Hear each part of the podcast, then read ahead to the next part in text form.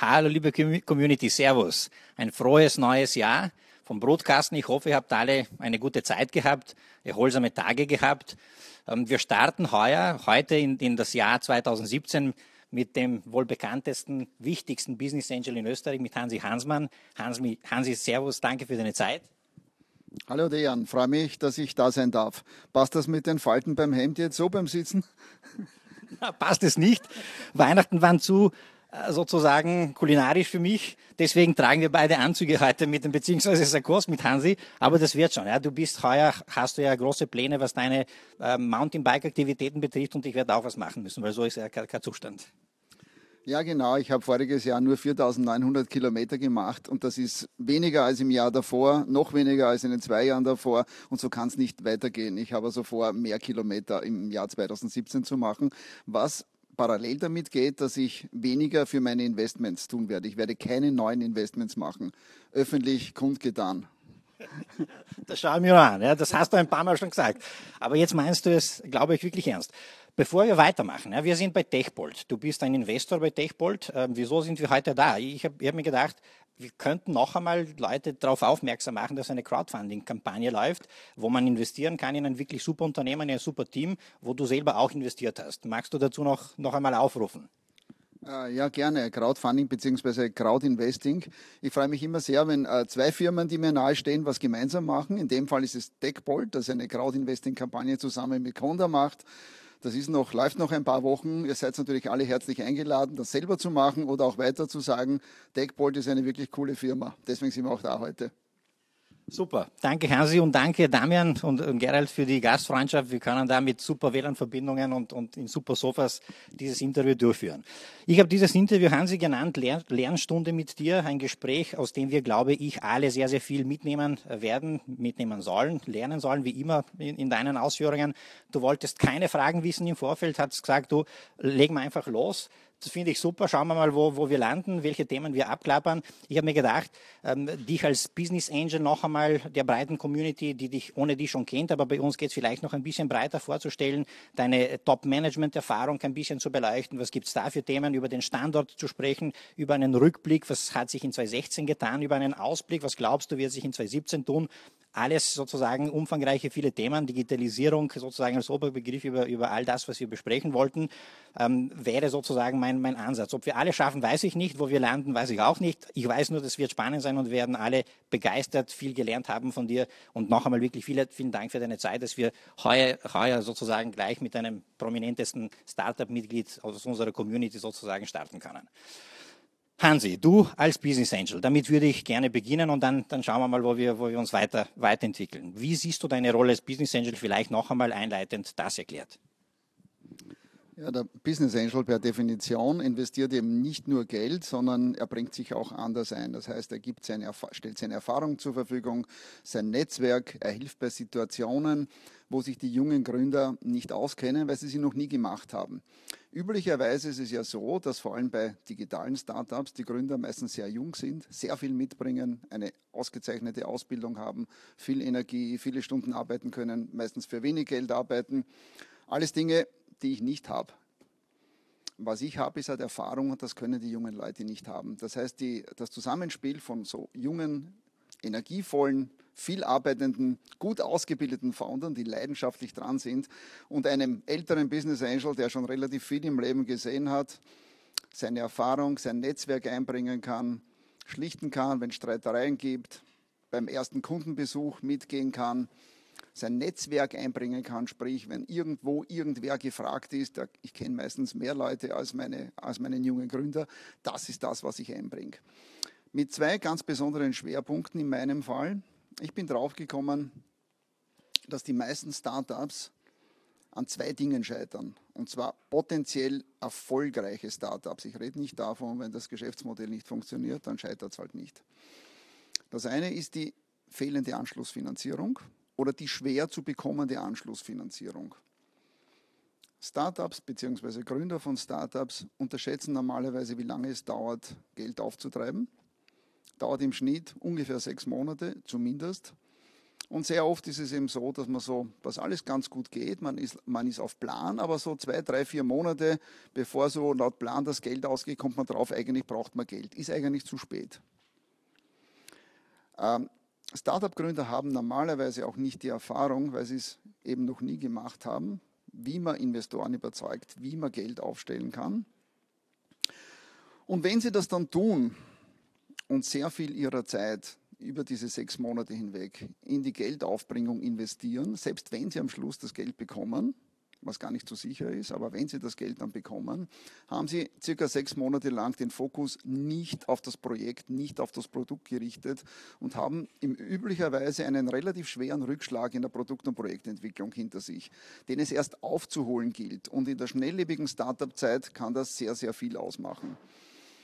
Normalerweise mache ich bei meinen Startups, zumindest dort, wo ich Lead-Investor bin, kümmere ich mich um die Anschlussfinanzierung. Das heißt, ich bespreche zusammen mit den Gründern, wann es notwendig ist, dass wir wieder Geld brauchen, wie viel Geld wir aufnehmen wollen äh, und um alles Weitere kümmere ich mich. Ich versuche die entsprechenden Investoren, sei es Privatinvestoren, sei es VCs, sei es Strategen, aufzutreiben, die anzusprechen und zwar solche, die dazu passen zum Team, es ist ganz wichtig, dass in einem Startup nicht nur das Team gut zusammenpasst, sondern das Team mit den Investoren gut zusammenpasst. Die versuche ich dann davon zu überzeugen. Die kriegen natürlich eine Managementpräsentation logischerweise. Das Management muss die überzeugen, wie gut sie sind, was sie können, was sie tun, was sie machen. Ich habe üblicherweise den Lead bei den Verhandlungen, sodass meine Gründer bei den Anschlussfinanzierungen sehr, sehr wenig zu tun haben. Die kommen dann halt zum Notar hin, unterschreiben im Idealfall. Passiert nicht immer so leicht, aber im Normalfall ist es so. Ich habe bis jetzt alle Anschlussfinanzierungen, die ich mir vorgenommen habe, auch durchgebracht. Das hat folgende Konsequenz. Erstens haben meine Startups, solange sie halbwegs on track sind und halbwegs in die richtige Erfolgsrichtung gehen, eigentlich immer Geld. Denn wenn sich das nicht ausgeht, dann finanziere ich, mache ich eine Zwischenfinanzierung selber. Ich gebe einen Kredit rein, den ich mir wieder zurücknehme, wenn wieder Geld da ist. Und außerdem können sich die Gründer voll auf das Business konzentrieren, auf das Produkt konzentrieren. Das erhöht die Erfolgswahrscheinlichkeit und zwar ganz enorm. Das ist der eine Punkt. Und der zweite Punkt, den ich auch erst lernen habe müssen, dass das tatsächlich ein sehr schwerwiegendes Kriterium oder eine Hürde für Startups ist, das sind potenzielle Founder-Caches. Es ist auch nicht ganz unlogisch, dass vorwiegend junge Gründer Mitte 20, die noch nicht ganz am Ende ihrer Entwicklung sind, während sie arbeiten, sich weiterentwickeln. Und Startup Life ist ein sehr, sehr intensives Leben, 24-7. Man sitzt immer mit denselben Leuten zusammen. Und da ist es durchaus möglich oder eigentlich sogar logisch und wahrscheinlich, dass die sich in unterschiedlicher Richtung und in unterschiedlicher Pace entwickeln. Das ist genauso, wenn man sehr jung heiratet und dann nach zehn Jahren draufkommt, hey, man hat sich in eine andere Richtung entwickelt oder in unterschiedlicher Geschwindigkeit. Ähnlich ist es bei Start-up-Gründern. Äh, und es kann sich herausstellen, dass Personen, von denen man glaubt, dass sie ganz bestimmte Funktionen super machen, da gar nicht so gut sind, aber vielleicht in anderen besser sind. Nur wenn man da nicht zeitgerecht anspricht, und das sehe ich als meine Aufgabe, das heißt, ich, ich versuche das sehr, sehr früh zu erkennen und sehr früh die Themen transparent anzusprechen. Es geht nicht immer super toll und reibungslos, aber zumindest spreche ich sie früh an und versuche Funktionen anzupassen, eventuell Geschäftsfelder, operative Bereiche anzupassen, Aufgabenbereiche zu ändern. Das kann helfen. Tut es nicht immer, aber es ist zumindest ein Ansatz. Ich glaube, dass wahrscheinlich in zumindest jedem zweiten, wenn nicht in einem, in einem größeren Prozentsatz der Startups äh, es Founder Clashes gibt. Wir haben aus dem Grund, finde ich ganz spannend, ein Eventformat ins Leben gerufen, das heißt Find Your Co-Founder, weil wir da auch diesen Need erkannt haben. Einerseits sozusagen äh, die Vernetzung der Leute, die einen Job suchen im Startup-Bereich, beziehungsweise Leute, die einen Co-Founder suchen, aber insbesondere dort den Leuten, die vor Ort sind, Tipps zu geben, Schaut euch das wirklich am Anfang an, ob Mindset passt, ob Wertevorstellungen passen. Da haben wir im ersten, im ersten Schritt Startups gehabt, Damian unter anderem, Bianca, ähm, Konda war dabei, die eben den Startups gesagt haben, pass auf, auf das kommt es an, es ist ganz, ganz wichtig. Beim nächsten Mal würden wir gerne eine Business Angel Runde dazu, dazu haben. Da haben wir mit dir schon kurz gesprochen. Wenn wir terminlich da gut zusammenfinden, wirst vielleicht ganz konkret zu dem Thema Tipps geben beim nächsten Event bei uns, weil es wirklich extrem existenziell ist, es kann daran, daran auch ein Startup dann in weiterer, Folge, in weiterer Folge scheitern. Was ich extrem spannend finde, Hansi, du hast eine unfassbar beeindruckende Karriere. Ähm, hast ein, ein, ein Firma, äh, große Firma aufgebaut, ein Buyout gemacht, verkauft und müsstest dir das alles, was du jetzt geschildert hast, eigentlich nicht antun. Was ist der Spaßfaktor für dich, Business Angel zu sein? Also ich habe in meiner Karriere tatsächlich so ziemlich alles gemacht. Ich war, was man so nennt, kleiner Angestellter in einer kleinen Firma und ich war Manager in einer großen Firma und Top Executive in multinationaler Firma, war Unternehmer, war reiner Finanzinvestor und bin jetzt seit sechs Jahren ungefähr Business Angel. Und ich bin draufgekommen, dass es mit Abstand erstens die herausforderndste Aufgabe ist und zweitens die abwechslungsreichste und die, die am meisten Spaß macht. Ich glaube, dass alles das, was ich in meinem Leben gelernt habe, ich als Business Angel ganz einfach am besten anwenden kann. Ich sehe es nicht als Job. Wenn man das als Job sieht, glaube ich, dann wird man relativ schnell damit aufhören oder daran psychisch zumindest oder vielleicht auch physisch zugrunde gehen oder leiden. Ich sehe es als das, was ich am liebsten mache. Natürlich auch nicht immer. Es gibt Phasen, wo ich mir denke, wozu habe ich mir das angetan? Muss das sein? Aber das hat man ja immer im Leben. Das hat man auch bei Dingen, die man sehr gerne macht, dass man irgendwann sagt, na, heute brauche ich das gerade nicht. Aber so im Großen und Ganzen liebe ich das, was ich mache und ich kann mir gar nicht vorstellen, was anderes zu machen. Ich kann eben nicht den ganzen Tag, jeden Tag am Radl sitzen. Das ist halt auf, das wird mir dann auch auf die Nerven gehen. Ähm, und die Alternative, mich geistig zu beschäftigen und ich glaube, dass wenn man aufhört, sich geistig zu beschäftigen, wenn man aufhört, neugierig zu sein, wenn man aufhört, sich mit neuen Dingen auseinanderzusetzen, dass man dann anfängt, wirklich alt zu werden, beziehungsweise unter Anführungszeichen zu sterben. Und das kann mit 60 sein oder mit 50 oder mit 40 oder mit 30. Ich kenne auch 30-Jährige, die, die in diesem Stadium sind. Äh, das, was Business Angel auszeichnen sollte und was ihre Eigenschaft sein sollte, ist diese Neugier, sich mit neuen Dingen zu beschäftigen, sich mit Personen auseinanderzusetzen äh, und Dinge zu bewegen, die, wenn es geht, wie bei Startups eben innovativ sind. Und deswegen mache ich das. Es gibt ja den Glaubenskrieg, man investiert entweder in die Teams oder in die Produkte. Wie ist das bei dir? Ich glaube, du bist bekennender Teaminvestor.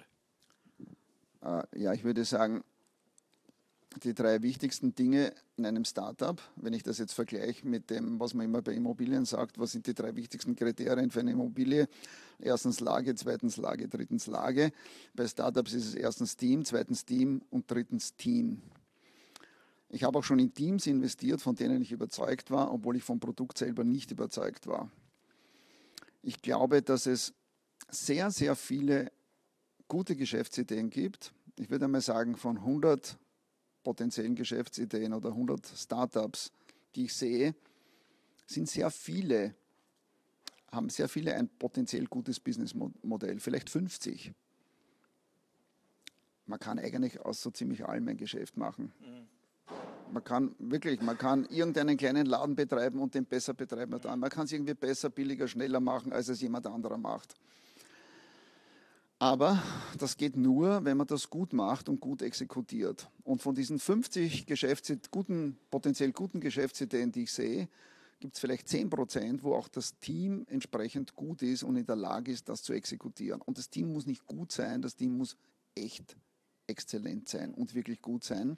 Und damit meine ich nicht nur, dass das, und ich spreche auch von Team, nicht von One-Man- oder One-Woman-Shows, müssen immer zwei, drei, im Idealfall maximal vier sein, von, mein, von meiner Seite her, die sollten halt sowohl von einem ähnlichen Mindset ausgehen, dass sie sich auch längerfristig gut verstehen, sie sollten ein gleiches Ziel haben und es sollte zumindest einer dabei sein, der, wie ich das bezeichne, das unternehmerische Gen hat. Das unternehmerische Gen heißt, der unbedingt selbstständig arbeiten will und nicht für andere. Der die Energie hat, was durchzuziehen, der auch hundertmal wieder aufstehen kann, wenn er niederfällt, den einfach nicht die Kraft verlässt. So einen braucht man dabei. Es reicht einer. Es müssen nicht alle zwei oder drei oder vier so sein, aber einer muss das sein. Das ist üblicherweise auch der, der Leader, der Leader im Team. Zum Leader vielleicht. Was ist aus deiner Sicht so der, der State of the Art oder moderne Leader? Was muss er für Eigenschaften haben? Reicht das unternehmerische Drive oder muss da noch was, was dazu kommen? Natürlich reicht der unternehmerische Drive alleine nicht. Abgesehen davon einer guten Grundausbildung und Hausverstand muss er neugierig sein. Er muss sich für neue Dinge interessieren. Solange wir also von digitalen Startups reden, natürlich muss er technologisch einfach dran sein. Er muss wissen, was passiert, was sind die Megatrends, wo geht was weiter, wo geht es hin, was ist gerade wichtig, wo kann ich mir meinen Traffic gewinnen, wie kann ich Kunden gewinnen. Er sollte verkaufen können Ganz wichtig. Also ein Leader, der nicht verkaufen kann, ist kein guter Leader für mich. Den gibt es eigentlich nicht. Und mit Verkaufen meine ich jetzt nicht Staubsauger verkaufen, obwohl das auch gut ist, wenn man das kann, sondern ich meine Überzeugungskraft haben.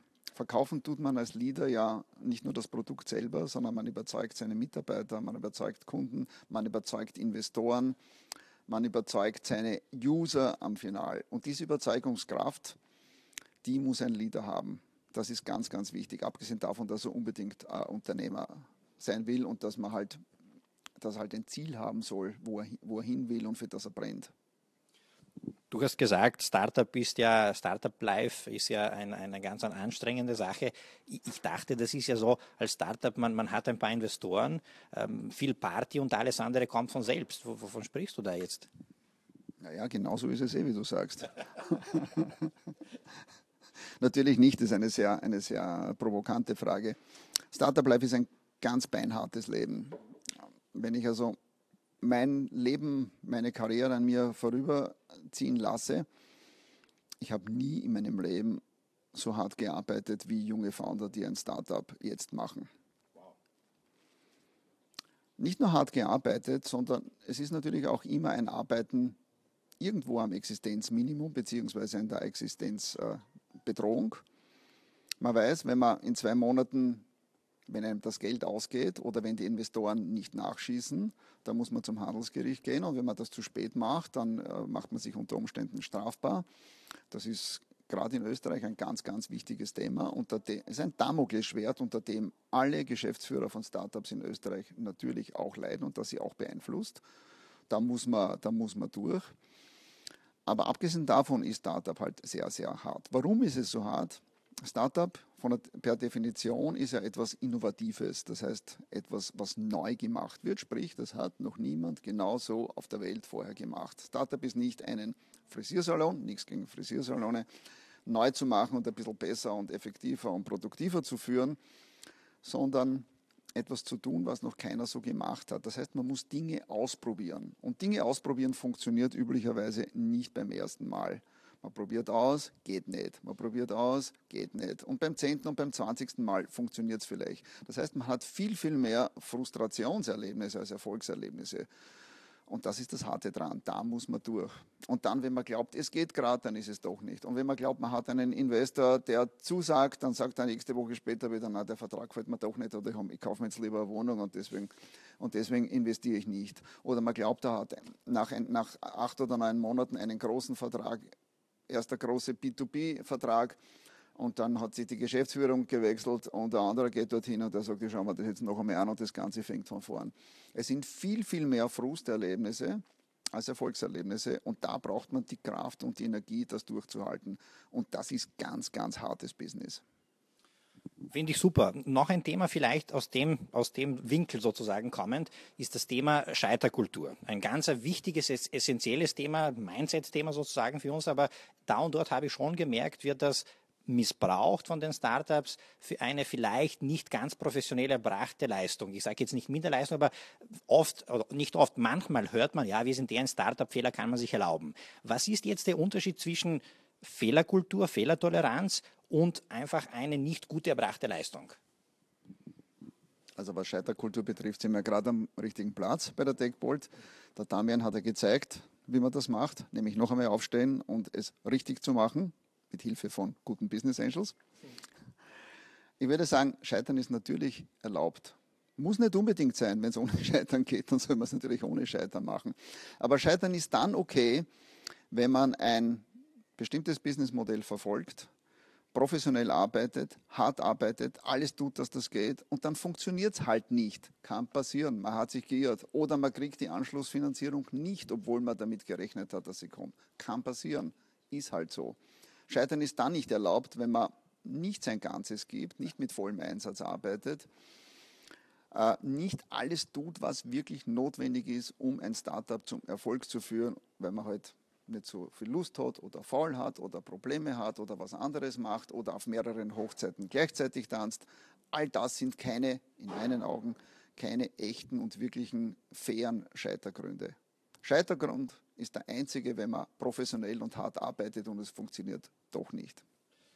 Ich würde noch ganz kurz, danke erstmal, ich glaube, wirklich wichtiges, wichtiges Statement. Auf, auf mehrere Hochzeiten äh, würde ich noch einmal ganz kurz zu sprechen kommen. Du hast, glaube ich, schon ein paar Mal gesagt, du glaubst eigentlich, dass man operativ nur ein Fokus, ein Geschäft erfolgreich führen kann. Schließt sich das aus und, und wie gehst du da eigentlich mit deinen Teams um in dieser Fragestellung? Verankerst du das vertraglich, dass Nebenbeschäftigungen nicht erlaubt sind oder, oder redest mit den Leuten? Wie, wie gehst du damit um? Ja, das ist eine der, eines der wenigen Dinge, die ich immer vertraglich verankert habe. Nebenbeschäftigungen sind nicht erlaubt. Ich glaube, dass man als äh, Startup-Gründer ausschließlich und hundertprozentig an einer Sache arbeiten kann. Ich glaube übrigens, dass man als operativ tätiger Unternehmer ausschließlich nur an einer Sache arbeiten kann. Habe ich auch selber erlebt. Ähm, als Business Angel ist das anders. Da darf ich mehrere Dinge machen. Ja. Da musst nicht operativ, operativ überall eingreifen. Wobei deine Tätigkeit schon über den üblichen Maß sozusagen hinausgeht, insbesondere in den beiden Schwerpunkten, die du genannt hast. Du hast auf Facebook unlängst gepostet, da und dort wirst du auch, wirst du auch der Feuermann sozusagen für deine Startups. Wie, Feuerwehrmann. Feuerwehrmann, pardon. Wie sieht so eine Intervention aus? Greifst du dann wirklich in das operative Tagesgeschäft hinein oder, oder wie bringst du dich da ein? Also ins operative Tagesgeschäft greife ich normalerweise nicht ein. Es kann in Ausnahmefällen vorkommen, dass ein Gründer zum Beispiel tatsächlich echte Probleme mit einem wichtigen Mitarbeiter hat und nicht mehr auf die Reihe kommt und mich ersucht, ein Gespräch zu dritt zu führen. Das kann einmal vorkommen. Oder es kann sein, dass bei einem ganz bestimmten Kunden es Troubles gibt und er alleine nicht in der Lage ist, das zu regeln und dann, dann helfe ich. Ähm, Feuerwehrmann bedeutet aber vielleicht eher, dass so, ich bin für meine Gründer in meinen Lead-Investments eigentlich immer erreichbar, nicht immer telefonisch, weil ich untertags meistens Termine habe, aber wenn ich ein, irgendeine Message bekomme oder die Notwendigkeit eines Meetings oder eines Anrufes oder einer Antwort besteht, dann schicken die mir irgendwas und an dem Tag gibt es einen Kontakt. Das wissen die immer und wenn es um Mitternacht ist. Und das meine ich mit Feuerwehrmann. Die wissen natürlich, dass sie nicht jeden Blödsinn um Mitternacht mit mir reden wollen. Aber wenn, was auch passiert ist, einem Gründer mal die Freundin davon gelaufen ist und der gesagt hat, er schmeißt alles hin und wandert nach Amerika aus. Und dann habe ich halt von Mitternacht bis um zwei in der Früh mit ihm telefoniert. Ist natürlich auch in meinem eigenen Interesse, weil wenn die alles hinschmeißt nach Amerika auswandert, ist mein Startup kaputt. Hansi, wie, wie stark ist, ist dein Fokus beim Investment nach dem getätigten Investment dann eigentlich auf dem, auf dem Return on Investment, auf, auf, auf, dem, auf der Finanzierung sozusagen, was da rauskommen wird? Oder ist es eher sozusagen auf, auf einer Leidenschaftsebene etwas mit aufgebaut zu haben mit dem Team? Die Leidenschaftsebene ist natürlich da. Mein Hauptbeweggrund ist, dass ich unglaublich gerne mit jungen Leuten zusammen was Neues aufbaue, was es so vorher noch nicht gegeben hat. Daher ist Business Angel in Tech-Startups für mich so ganz besonders attraktiv. Aber schwer zu sagen. Kannst du die Frage noch einmal stellen? Ja, ob, ob Return on Investment für dich ah, ja. im Vordergrund steht, nach, nachdem du. Ich weiß schon. Der Return on Investment, was reines Geld betrifft, sicher nicht. Ich glaube, wenn man, wenn man Return on Investment maximieren will, dann sollte man nicht als Business Angel arbeiten. Da muss man sich andere Produkte, da muss man sich andere Produkte heraussuchen. Ja, guter Punkt.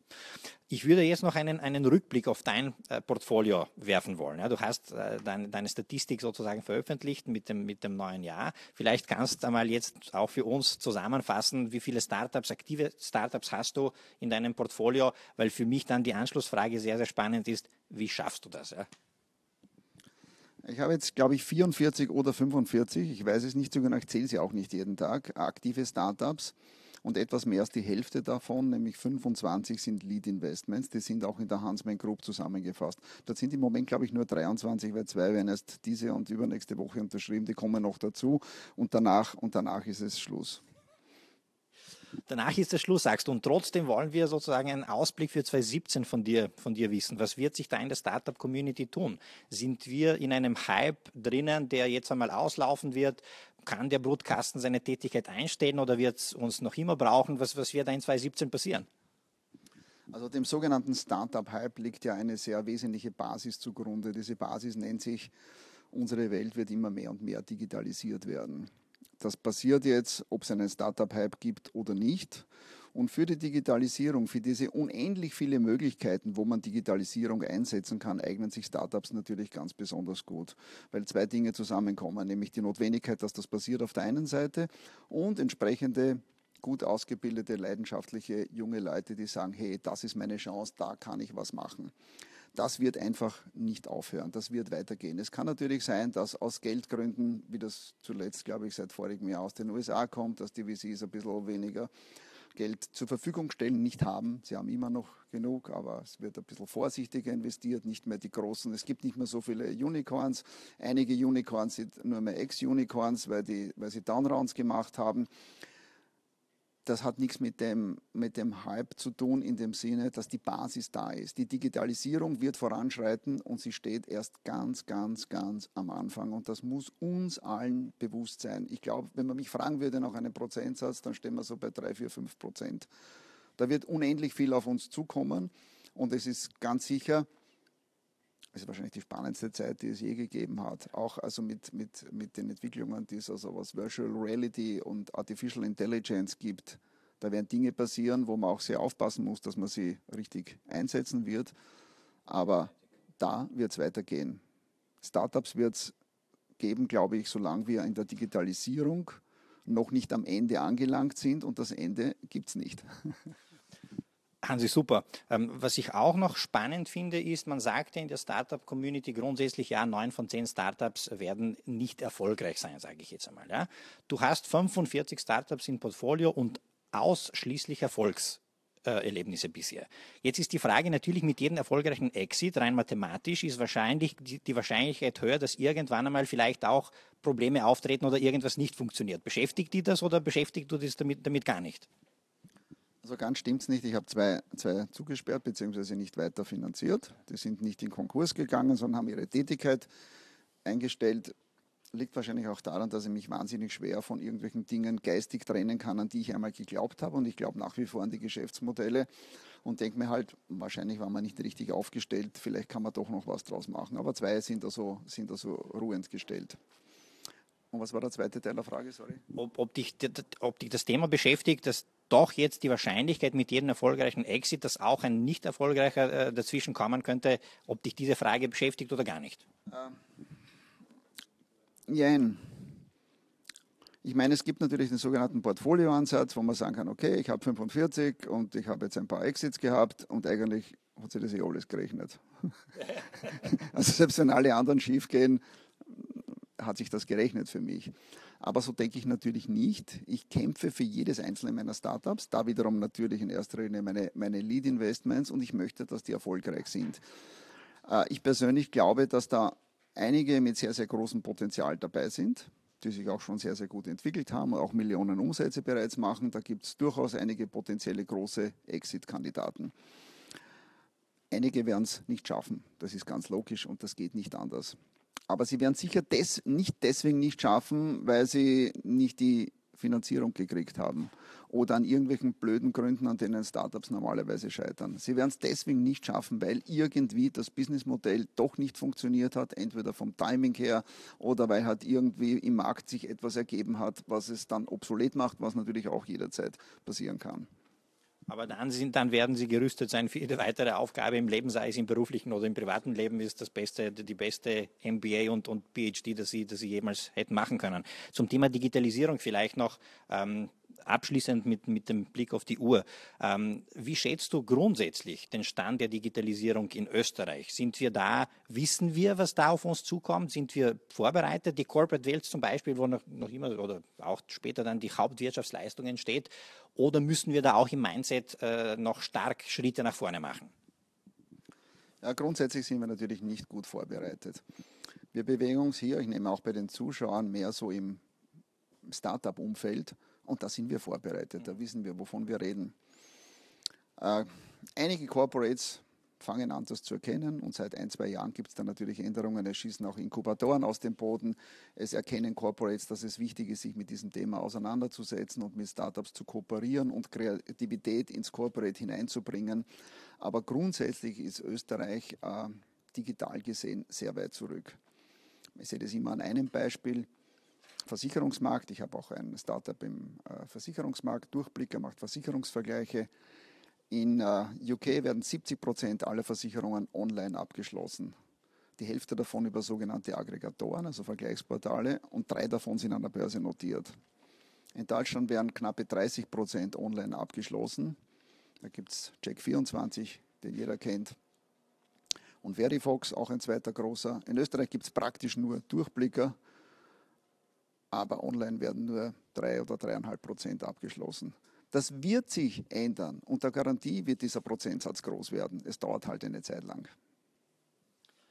Gibt es sonstige Branchen, wo du einen, einen guten Einblick hast? Bei den Banken tut sich was. Ja, da, da glaube ich, ist schon dieses Bewusstsein äh, viel stärker. Oder vielleicht welche Branche du als nächste hm, siehst, die wirklich unter die Räder kommen könnte? Ja, unter die Räder gekommen ist ja bis jetzt eigentlich nur die Medien- bzw. Verlagsbranche. so richtig. Ich glaube, dass sich die anderen Branchen besser vorbereiten werden, weil mit diesem Beispiel, das man dauernd vor Augen hat, hat man, sollte man zumindest glauben, hat man ein Beispiel vor Augen, dass man sagt, hey, ich muss mich wärmer anziehen, ich muss mich dazu vorbereiten. Äh, die Banken haben es gut. Sie sind durch die Regulatorien geschützt. Und diese Regulatorien werden sie vermutlich so lange schützen, bis sich die Banken wehren können. Das heißt, wehren können, dass sie letztendlich die entsprechenden Startups, die es im Fintech-Bereich gibt, entweder aufgesogen haben oder kopiert haben oder zu sich reingenommen haben.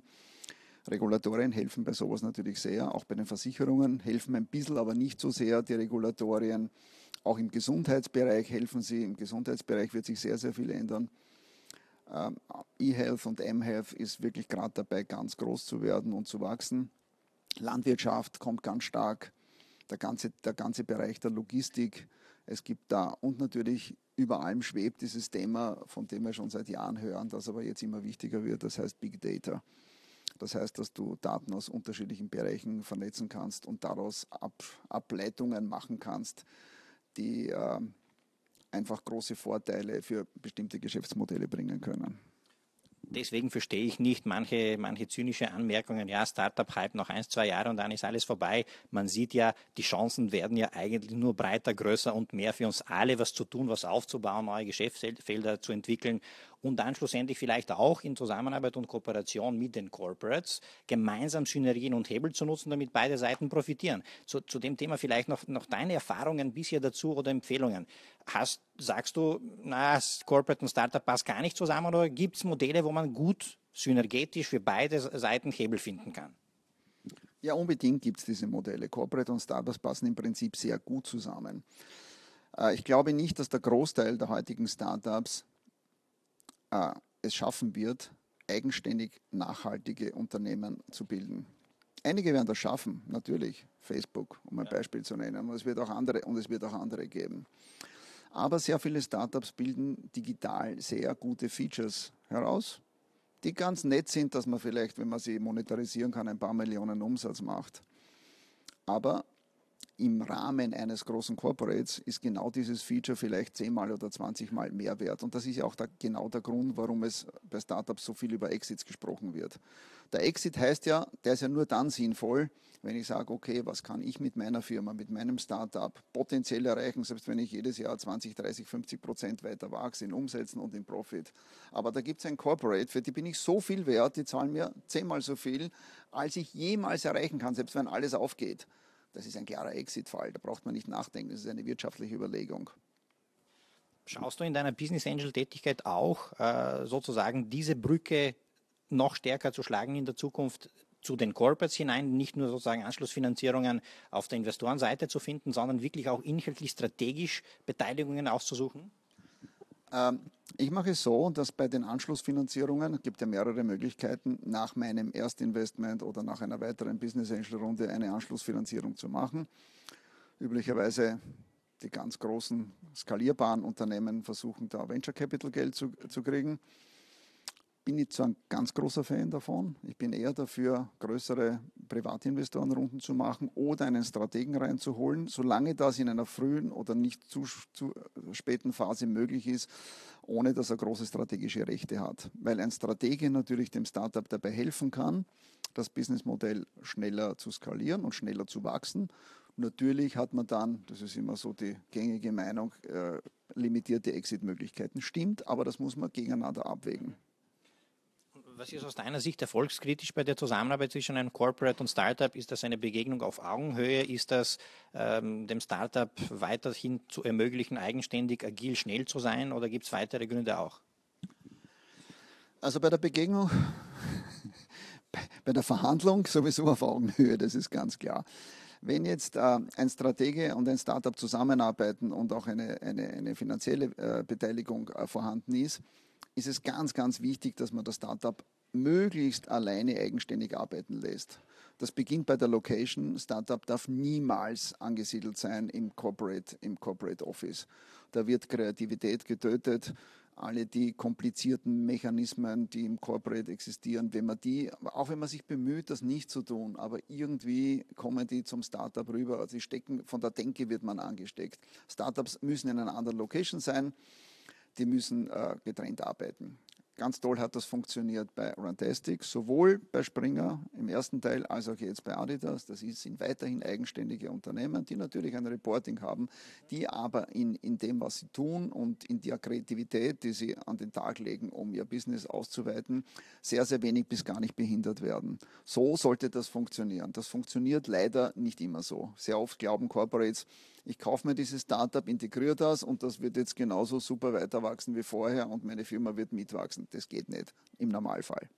Ja, was ich auch gesehen habe zum Beispiel ist, dass man oft dann glaubt, ich kann dieses Startup, dieses Team, dieses Produkt und Geschäftsfeld so managen aus Corporate Sicht, wie mein Kerngeschäft, das ich seit 15, 50 Jahren kenne, mit Wochenreports, mit, das funktioniert dann, dann auch nicht. Was ich dich noch vielleicht fragen würde, Adidas und Springer, sehen Sie da auch das Management dieser beiden Firmen? Im Eigeninteresse sozusagen den Bezug zu den Startups im Sinne von, wir schicken jetzt ein paar Leute dorthin, um sich ein paar Sachen abzuschauen von den jungen Leuten?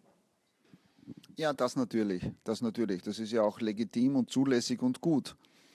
Aber auf eine sehr kontrollierte Art und Weise. Man kann, man kann ein Startup, sei es jetzt Rantastic oder auch irgendein anderes, in einem großen Corporate nicht sozusagen der Willkür zum Beispiel der, der Geschäftsführer der einzelnen Landesorganisationen, der Corporates überlassen. Weil sonst sagt jedes Land, hey, ich würde gern die Kooperation machen und ich will das machen und wir könnten das funktionieren. Die sind nach drei Wochen tot. Das geht nicht. Das muss kanalisiert werden. Am besten gibt es sozusagen eine Art Verbindungsoffizier zwischen Corporate und Startup. Das, sowas ähnliches gibt es da. Das hat sich ganz gut bewährt und sowas funktioniert. Vielleicht noch abschließend ein paar, ein paar lockere, schnelle Fragen es ist wirklich erstaunlich, wie du, wie du das alles managst, was du leistest. Ja, und das ist, ich sage dir wirklich ehrlich, danke im, im, im, Namen von allen Österreichern sozusagen für deine Leistung, für, die, für, für den Standort, für die Community. Das ist Gold wert für die Gesamtwirtschaftsleistung, glaube ich. Und die Frage ist jetzt einfach, du bist ein One-Man-Show, hast kein Backoffice, hast jetzt keine Teams, die dich dabei unterstützen. Wie schaffst du das? Wann gehst du schlafen? Wie viel arbeitest du am Tag? Gehst du was essen? Gehst du nichts essen? Wie funktioniert dein, dein Leben eigentlich? Also essen gehe ich sicher was, sieht man ja bei den Falten. mehr, mehr als genug. Äh, ich mache ausschließlich das und Radfahren sozusagen. Ähm, ich arbeite sicher, wenn ich es in Stunden umrechne, die ich dran bin, online bin, Meetings habe, sicher 100 Stunden in der Woche. Aber dadurch, dass es Spaß ist im Großen und Ganzen und mir Freude macht, merkt man das nicht. Man kann ja auch 100 Stunden, wenn man irgendwas, was nicht Arbeit heißt, 100 Stunden lang macht, sagt man ab, das ist super, ich durfte 100 Stunden am Strand liegen. Toll. Das gibt mir halt nichts. Mir gibt halt, mir gibt halt das mehr und das macht mir Spaß. Ich bin ein äh, Spätaufsteher und spät zu Bett geher, kommt aus meiner spanischen Zeit. Ich habe ja 20 Jahre dort gelebt. Das heißt, auch wenn ich um Mitternacht nach Hause komme, schaue ich mir dann noch ein oder zwei Stunden meine E-Mails durch, weil wenn ich das nicht tue, dann schaut es nach ein paar Tagen ziemlich böse aus in meiner, in, meiner, in meiner Inbox, also muss ich das tun. Dafür stehe ich in der Früh nicht so sehr zeitig auf und mache normalerweise keine Termine vor halb zehn oder zehn. Glaubst du, du hast in deinem äh, Startup-Portfolio einen potenziellen Unicorn drinnen? Ein potenzielles Unicorn auf alle Fälle. Ich würde sagen, potenziell sind es drei bis fünf. Okay. Ob es tatsächlich einer wird, kann man natürlich nicht sagen, weiß, weiß man nicht, aber von, der, von dem Produkt, das sie haben und von der potenziellen Skalierbarkeit ist das möglich. Die allerletzte Frage. Man sagt, wir fragen oft Tipp, Tipps an die, an die Gründer. Ich glaube, da gibt es mehr als genug in dem Gespräch, ähm, den wir jetzt bisher geführt haben. Deshalb letzte Frage. Ein Tipp an einen 14-jährigen Hansi Hansmann. Was würdest du einem 14-jährigen Hansi sagen? Was soll er im Leben machen? Was soll er beachten? Was, wie soll er sein Leben leben? Ja, offen, neugierig sein, Sprachen lernen, zumindest Englisch, gut, gut Englisch lernen, gut Englisch lernen, Coden lernen, Coden wird helfen in der Zukunft. Und dann einfach neugierig sein und bei Dingen mitmachen und das, was man kann und was man tut, auch nach außen tragen und anderen erzählen. Also pitchen sozusagen. Pitchen ist ja eine ganz wichtige Eigenschaft, über die haben wir noch nicht gesprochen. Jeder, ich würde jedem Gründer raten, jedem Gründer und potenziellen Gründer einen 30 Sekunden und einen 2 Minuten Pitch, der perfekt sitzt, parat zu haben. Man kann nie wissen, was man braucht. Hans, in diesem Sinne wirklich vielen, vielen, vielen Dank für deine Zeit. Wir waren heute viel länger ähm, als üblich, mit Absicht. Ich hätte noch tausend Fragen, die ich, fragen, die ich dich gerne fragen würde. Vielleicht heben wir uns das dann für einen Update auf. Es wäre dann, dann wirklich zu lang. Wir werden versuchen, diese Inhalte noch ähm, schriftlich zusammenzufassen, damit wirklich jeder da was, was, was mitnehmen kann. Vielen, vielen Dank für deine Zeit alles Beste für, die, für, die, für das heurige Jahr und für die fünf potenzielle Unicorns, dass es einer wird, dass da wirklich über die Milliarde springt. Das würde ich mir wirklich wünschen für dich, für uns, für Österreich und für die Gesamtstimmung sozusagen für, für uns alle. Vielen, vielen Dank. Vielen Dank, der Jan. Hat Spaß gemacht. Dankeschön. Vielen Dank.